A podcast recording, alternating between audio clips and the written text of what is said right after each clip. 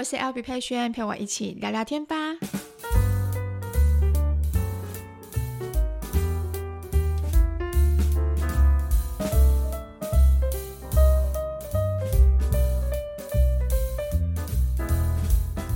Hello，大家欢迎回到今天的 Podcast。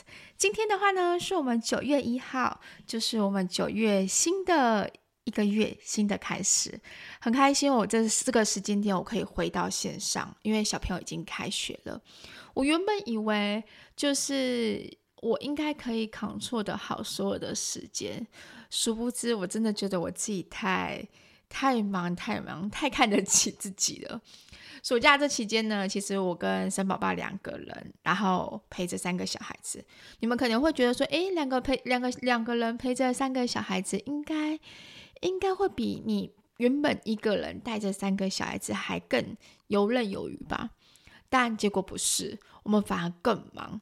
就是每一天早上起床，就是妈妈，我们早上要吃什么？然后呢，还没有到中午时间，妈妈，我肚子饿了。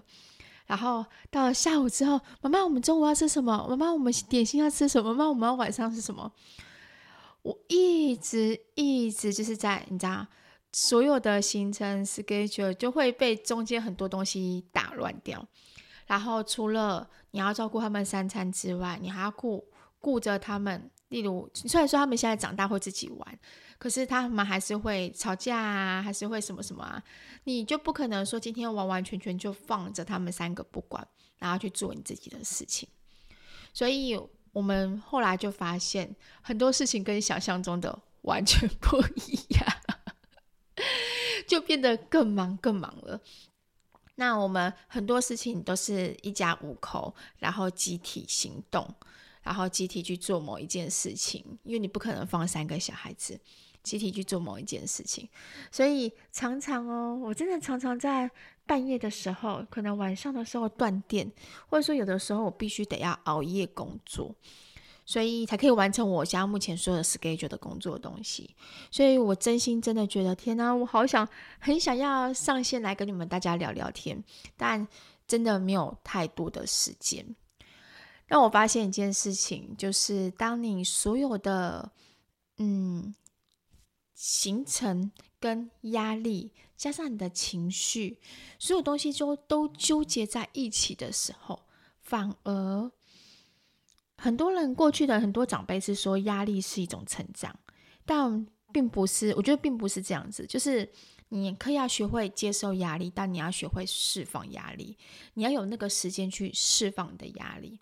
但大多数的时候，我们都是在被生活逼着走，就是生活推着你往前走，所以其实很多时候都找不到那个时间点可以放松自己。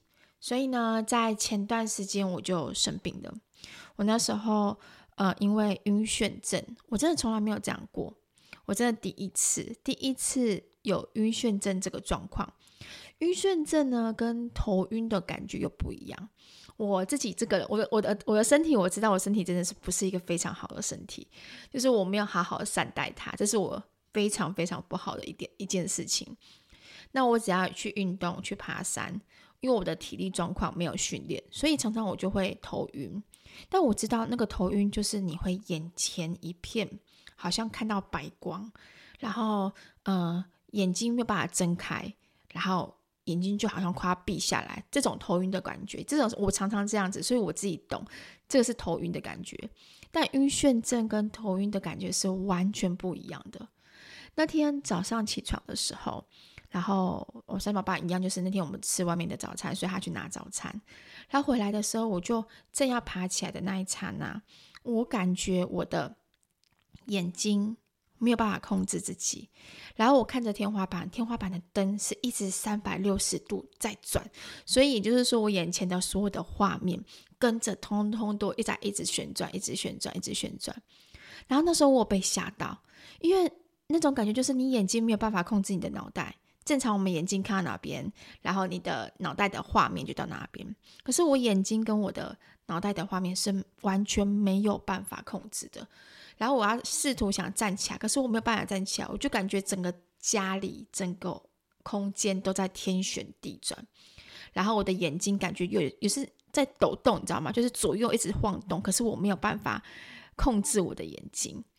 然后我就马上坐下来，坐下来之后呢，大概持续一分钟、两分钟、三分钟都没有停止，我吓坏了。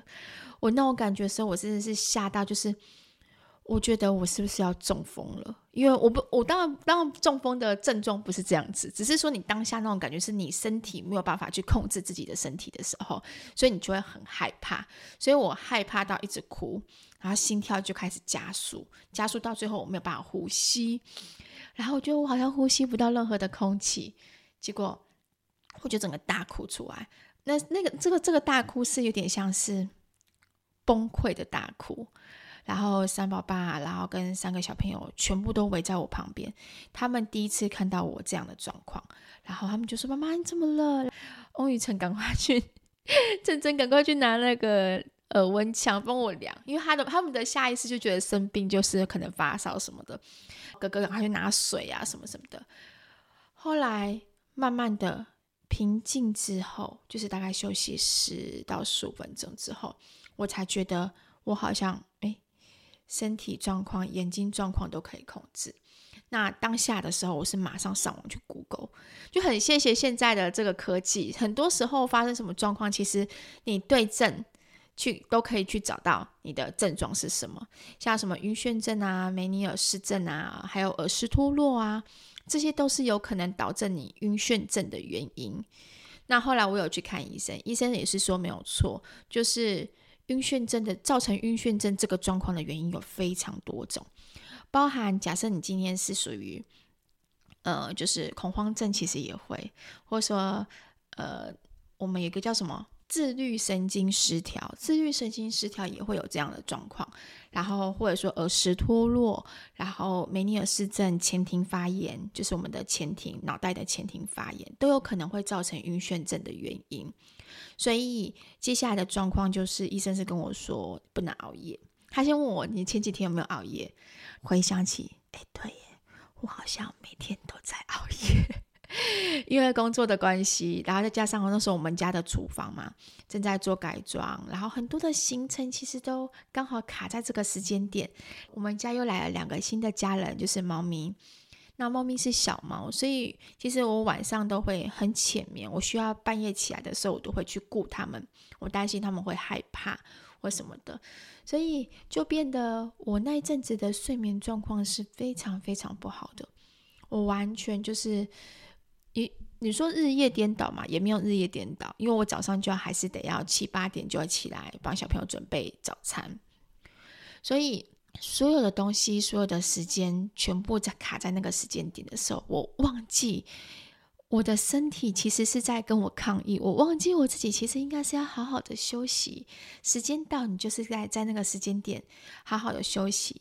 你休息的时候，你身体的器官，你这个我们的灵魂用的这个身体，才可以好好的就就休息，好好的不会这么的超累这样子。所以我后来。调整了一下自己的脚步，就是告诉自己说：“对，我不能太累。”然后十一、十二点，我就会逼自己放下手边的手机，放下工作，然后呢，好好的休息。这点真的不容易，因为我觉得我不是一个工作狂，可是我是一个责任心非常重的人。就是我觉得很多事情，呃，我必须得要做好，然后才不会去辜负。我每一个工作，不管今天是物美的工作，还是不管今天是 YouTube 或者说开团的工作，都一样。针对影片，针对开团的团购、售后服务，或者物美的物美的话，那这阵子的其实刚好是美业的旺季，所以其实我的约全部都是排满的。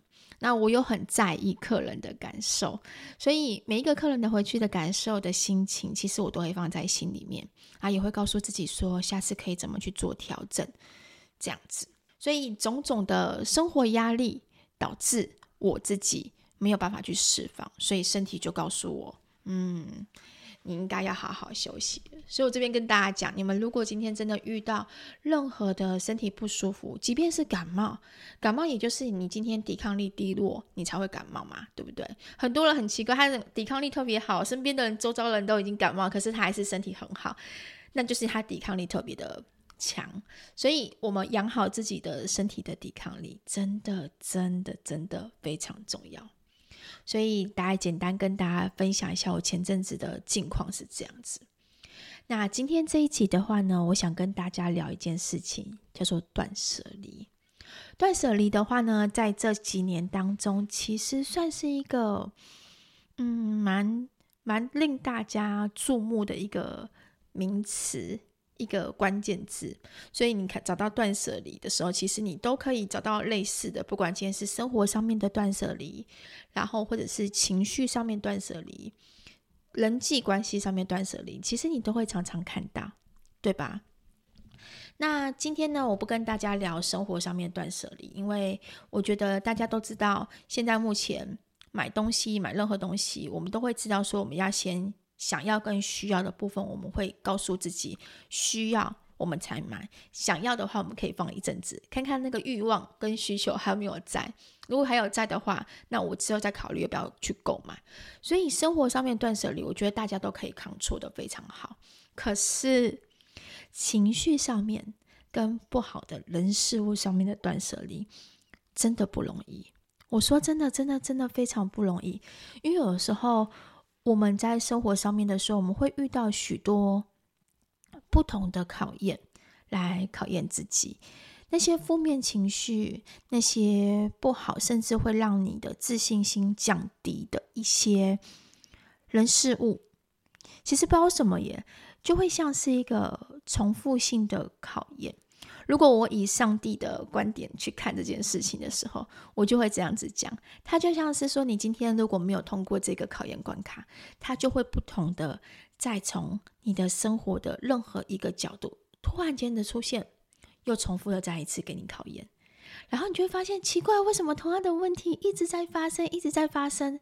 那就是因为其实我们好像没有办法好好的去面对这个问题，解决它，真正的面对它。当你真正的面对它之后，跳过那一个关卡的时候，你的心里才是真正的走过去。未来在遇到同样问题的时候，你会觉得那些问题是非常芝麻绿豆小事的问题。我举个比方好了，当你在人际关系上面的时候，你可能会常常遇到一些朋友、同事，可能他们会常常对你情绪勒索。例如，你是我的好朋友，你是我的闺蜜，所以你就得要帮我做什么什么事情。你不帮我做什么事情，我就觉得你好像怎么样怎么样怎么样。或者说，我们家庭关系也会有这种，你是我的女儿，或是你是我的妈妈，你就得帮我，应该怎样怎样怎样。如果这样子不这样子做的话，就代表你不爱我。有没有觉得这些话很熟悉？有的时候真的会有遇到这样的状况，那大家的心情怎么去面对？大家都会怎么去调试这种感觉？有些人已经习惯这种情绪勒索了，所以导致他后到后面的时候，他就不觉得自己是被情绪勒索。然后就一直想要满足对方的，呃的要求，然后最后发现自己已经被那种你知道吗？内我们有所谓的内在的那种能量已经完全消耗出去，整个内耗到已经是完完全全被榨干的那种感觉。那种感觉就是这个人已经是没有灵魂了。他为了生活的东西是为了别人而生存的。常常会发生这种状况，我自己有时候也会有诶，真的，我不骗你们，我我你们看我这样子每天那么乐观，但是有的时候我也会有陷入这样的迷失，陷入这样的状况，一直想要满足别人，一直想要满足满足对方，就导致最后自己就是失去自己的想法跟意识，然后最后就会觉得天哪，我到底在做什么事情？然后当满足不了对方的时候，自己又会有愧疚感，然后又会有。失去信心的感觉。我跟你们说，当如果有遇到这样状况的时候，一定一定得要抽离这样的感觉，抽离这样的生活，抽离这样的感觉生活之后，你要重新的安静下来。我前阵子就在练习安静这件事情，因为晕眩症的关系，然后还有很多很多工作上面的压力的关系，所以我就会，你知道那种感觉，就是即便你。一个人在静下来的时候，你还的脑袋还在嗡嗡嗡嗡的这样在转，然后在不断的去思考任何的一个负面的留言或者是讯息，都会在你的脑袋里面停留很久。那很多人会跟我说：“那你就不要看负面的讯息呀！你看我们有那么多人鼓励你，那么多人喜欢你，你看我们就好了。”呃，正常来说应该要这样做，没有错。可是当你陷入那个情绪勒索的氛围的时候，其实你很难去不去在意那些话语。就像你陷入了那些负面情绪的时候，任何一个。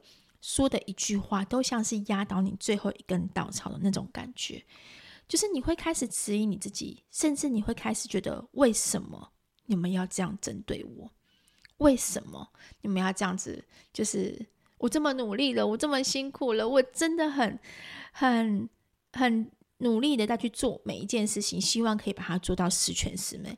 但为什么你们还要这样，再这样子去纠结，去针对小细节、小毛病？然后去给你建议，然后给你给你一些留言，甚至不好听的留言都有。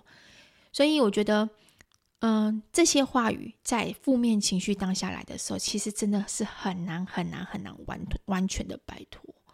这就是我们现在目前在社群媒体上面，还有在生活中生活中上面，其实都会遇到这些东西，是很难去转念的。这个转念需要非常非常大的能量，你要必须得不断的提醒自己，不断的提醒自己。那我也是靠着这段时间，嗯，后面那一两个礼拜，我就开始告诉自己，我要一定要转念，我不能把我的脑袋聚焦在这些事情的上面，这些负面的东西上面，不行，因为我一旦聚焦在上面的时候，我就脱离不开来。处女座又特别会。钻牛角尖，你们知道的。所以呢，我就后来做了一些事情，我把我的生活的焦点跟重心回归到最最最最最最初的一开始，我想要过的生活。我以前呢，在带三个小孩子的时候，我那时候的我虽然说没有任何的收入，也有经济压力，可是看着那三个小孩子童言童语的样子，或者是。呃，他们在生活当中有一点点成长，可能今天开始学会走路了，会叫妈妈了，或做一些可爱的动作，我就会觉得哇，那种感觉是心里的幸福感被包围住，所以我就开始回头去回想我过去的生活，然后过去记录过去，像过去一样记录生活的点点滴滴。好，就像猫咪，猫咪刚来的时候呢，我就会。马吉跟黑糖，我就会帮他们拍拍照。而有时候马吉会突然间做一些很好笑的动作，或是黑糖做一些很好笑的动作。你有看过猫站起来走路吗？黑糖就是那种会站起来这样走走走走两步的那一种。然后你就觉得天哪，我居然看到猫咪在走路诶。然后或者说你看到猫咪从一开始来这个家很陌生，然后后来慢慢的变得跟你就是越来越亲近，会跟你撒撒娇，你心里都会觉得很满足。那一些负面的东西，那一些负面的话语跟字眼，慢慢的已经脱离我的脑袋。我是这样子一步一步的慢慢去修复我自己，去重新找回自己的脚步。然后，重点是一件事情，就是一天，你一天的工作，在一天内好好完成就好。第二天、第三天、第四天都有他的工作行程，不要去过度的担忧。我以前会过度的担忧，诶，我前两个月就是开团行程排比较满的时候，其实我也会担心，我会担心说，大家会不会对我的观感变不好？诶，你一直在开团呢，什么什么的。但是因为像粉砖啊，或者是我们的社团，其实需求粉丝们需求量其实是很大，大家都会敲碗说希望，因为我相信你，我信任你，所以我希望你可以开团这个商品，我只想跟你买，也有这样的声音出来，所以你知道两边的声音会纠结着我的内心，然后当然我。开一个团，我就会很认真的去做介绍。当我很认真去介绍的时候，可能 YouTube 上面的粉丝只想看料理的粉丝就会觉得说啊，今天又是开团，哎，又要听到他这边一直讲，然后他们可能就留言跟我说，我失去当初的初心啊，什么什么什么之类的，觉得现在都是开团啊，什么什么什么之类的。那你们也知道，我的初心，我没有什么在经营频道上面没有什么特别的初心，我的初心就是好好的生活。面对每一个工作，面对每一个东西，我去好好的去认真把它做好，这个就是我的初心。我不会去做，呃，随便乱卖，然后随便乱接接案子，这个就不是我的初心。所以有时候大家都觉得说，我应该是说，我会心里想说，你们到底知道我的初心是什么吗？我也是要工作，我也是要养家，我也是要付房贷。真正的初心是把你自己的生活照顾好。嗯、但是他们不了解，我觉得没有关系，因为每个人的生活方式不同，你没有办法把你的生活完全赤裸裸的展展开来，让对方得一定一定得要了解你。会有懂你的人，也会有不懂你的人，对吧？所以后来我就看破了这一点，这点其实我。应该要早点看破，但是每次到一个时间点的时候，我就会就又又回到某一个迷失在里面，然后又会跳进去一个圈圈，就像我一开始跟你们讲的，上帝给我的考验就是这样。所以我现在就是诶，又跳脱回来，我就觉得对啊，我就过好我自己的生活就好。那呃，如果粉丝们对我的影片啊什么东西的，他们会有。不一样的观感，那没有关系，我自己调整好脚步。像现在目前的话，我的主频道 YouTube 主频道，我就是以料理为主，Vlog 为主。那 Podcast 还有我的呃开团的介绍影片，我就放在副频道里面。还好我还多一个副频道，所以让习惯看 YouTube 的人也可以在副频道里面看到我开团的介绍。那粉专跟社团本来就是粉专跟社团的粉丝们，其实就是。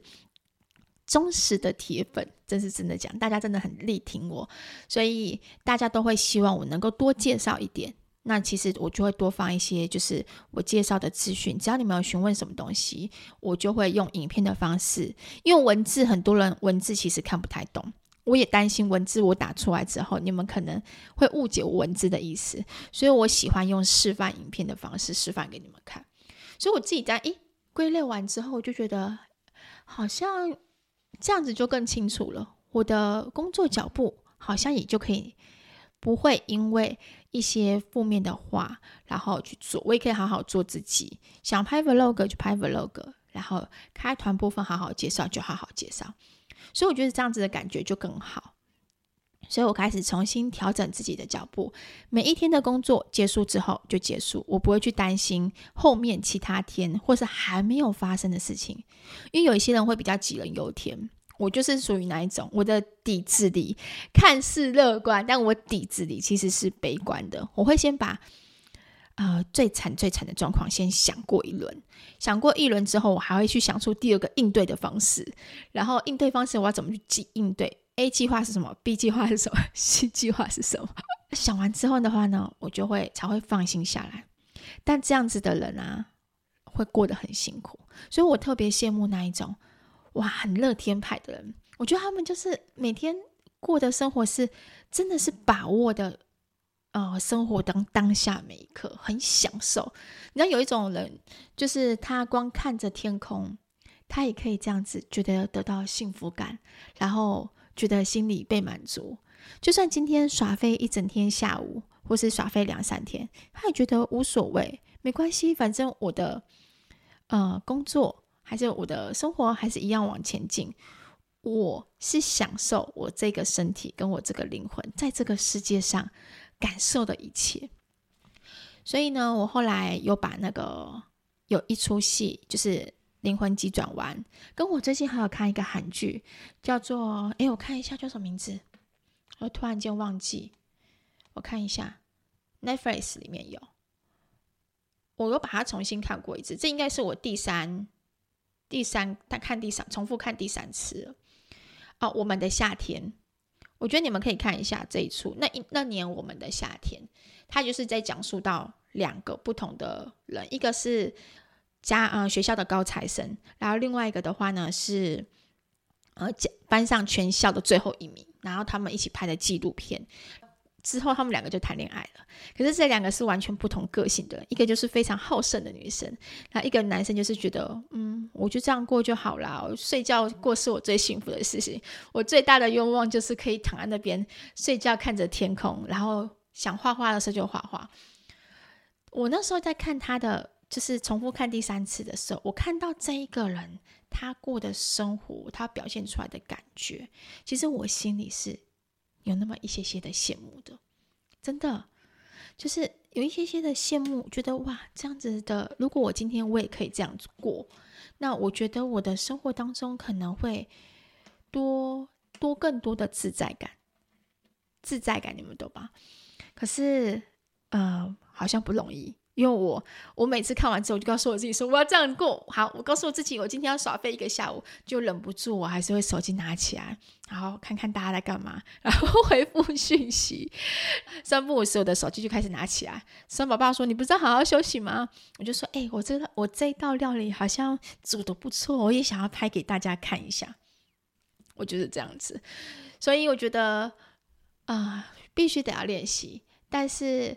能够找到生活当中的重心，重新找回来，而不是把自己的焦点，然后或者是自己的生活的重心纠结在那些负面情绪、压力上面，还有不好的人事物上面。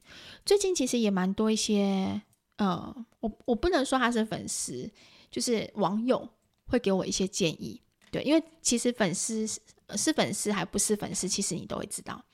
网友的给你一些建议，但其实那些建议都是不是非常的友善。那以前的我会在意，以前的我会说啊，为了你们，我想要去做什么改变，或者说跟你们说谢谢你们的提醒。但现在我会觉得，我也想好好做自己，我没有想要因为别人把自己改变的四不像。我人生已经活到三十九岁了，其实很多时候，嗯、该为自己好好的。过生活，所以我有自己的个性，我也会生气，我也会发脾气，我也会骂脏话，我也会都会。但是你知道，就这个就是我，我真实的我自己。我只是想做真实的自己，而不是别人眼中塑造出来的那个你。我希望大家能够听完我的今天的分享之后，如果现在的你也处于一个，呃，你觉得很烦躁，然后压力很。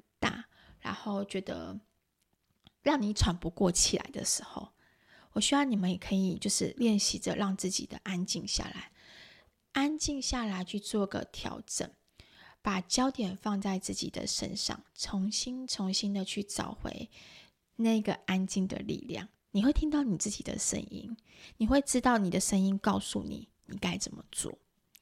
好，我跟你们分享我前几天看到的一段话。呃，我每天都会有时候看到不错的一些语录啊，我就会分享给大家。那这个的话呢，是我在信仰力，就是这个 IG 信仰力的这一个账号里面，然后看到的这段话，我把它截图下来，然后放在自己的备忘录里面。我也会这样提醒自己，它上面写着：人生呢，不会因为失去什么，或者是获得什么，就变得更好。因为你永远都是你，能让你更好的人只有你自己。这句话呢，我看了，反复看了至少十几次。它对我的意义，我觉得非常非常的深刻，还有打击到我内心的那个钟，你知道吗？就是我的内心那个钟有被它打响，就是你会觉得当头棒喝。对，我的人生其实不会因为失去了什么。呃，或者是今天你得到了什么东西变得更好，但是不管如何，最重要的是你自己。我们有的时候会过多的期望，期望小孩子变好，期望小孩子功课不错，期望你的先生能够为你做什么事情。我们会过多的期望，期待值在别人身上，但我们忽略了自己。那那些期待值如果当降低了，就像小孩子可能功课不好。或是像像刚开学，爸爸妈妈就会小小一新生啊，或者是国中新生啊，我们就会变得特别焦躁。但我觉得过多的期望只是会让自己心情变得更烦乱。我觉得反而是把焦点放在自己身上。其实不管今天你的小孩子变好变不好，你的先生好还是不好，最终最终你要记住一件事情：你就是你，你不能因为别人。呃的状况变得如何，而影响你自己一整天的情绪，或者说你所有的计划。我们的自己这个人很重要。我不知道你们大家懂不懂我这种感觉？嗯、很多人都说过一句一件事情，就是你出生的时候就只有你一个人，离开的时候你也是一个人。最终我们。踏上人生这个列车的时候，你会遇到很多离别，身边的人来来去去。有的时候你会有短暂的国中朋友、高中朋友；有的时候的话呢，你会有呃自己的家人，后来因为家人可能生病离开。总之，你的人生这趟列车里面都是来来去去，但唯一不变的是你，你这个人是在过这样的生活，你这个人在过你这样的人生，是你自己。所以，我们如果今天把过多的期待值、过多的想法，然后放在别人身上的时候，我们就会忽略了自己。所以，我现在也是这样子，告诉我自己不要。有太多的担忧，孩子他自然就会自己的成长，他也会遇到他自己人生的考验。夫妻之间的关系也是一样，不要过多的期望值在别人身上，在先生身上，夫妻的感情之间，你要告诉自己，我也是，即便我今天他没有做到我想象中的期望值这样子，但你还是有你那个能力，可以给你自己幸福。如果今天我们可以做到这样子的时候，其实我觉得我们的生活会变得更自在一点，你懂吗？就是很自在的那种感觉，你会觉得生活当中任何其他的眼光就不不会是太多，对你有太多的影响。那你可以明确知道你自己想要的是什么东西。好，分享给你们，希望我们在之后的每一天都能够好好的过好自己的生活，然后好好的吃饭，好好的照顾自己。好，我之后要安排身体健康健康检查了。呃，我原本想说安排在九月份，但我九月份，嗯，健康中心那边好像就是排满了，所以我还在等，还在等可以排的时间，然后好好的。关心一下自己的身体，你们也是哦。如果今天之后你们的身体状况啊什么什么的，在妈妈们其实都是在最忙最忙的时候，平常都是最忙最忙的时候，真的别忘记好好照顾自己身体，去安排个健康检查。如果有问题，我们提早发现，然后提早治疗，其实都可以减少呃我们。就是你知道后面发生重病的机会，毕竟我们也是家庭的一个支柱，所以我们也是很重要的。下一集的话呢，我会跟大家来分享，就是关于走过医院的后的领悟。然后，嗯，在追求梦想当中，其实上帝是总会在安排某一些人出现在我的身边，提醒着我。那我这阵子其实也有就是得到很多的领悟，然后跟感受。我在下一期的时候，我会跟大家来分享。好，那今天的 podcast 就到这边，希望你们有美好的一天，周末愉快，九月份新的开始喽，好好加油吧。OK，拜拜。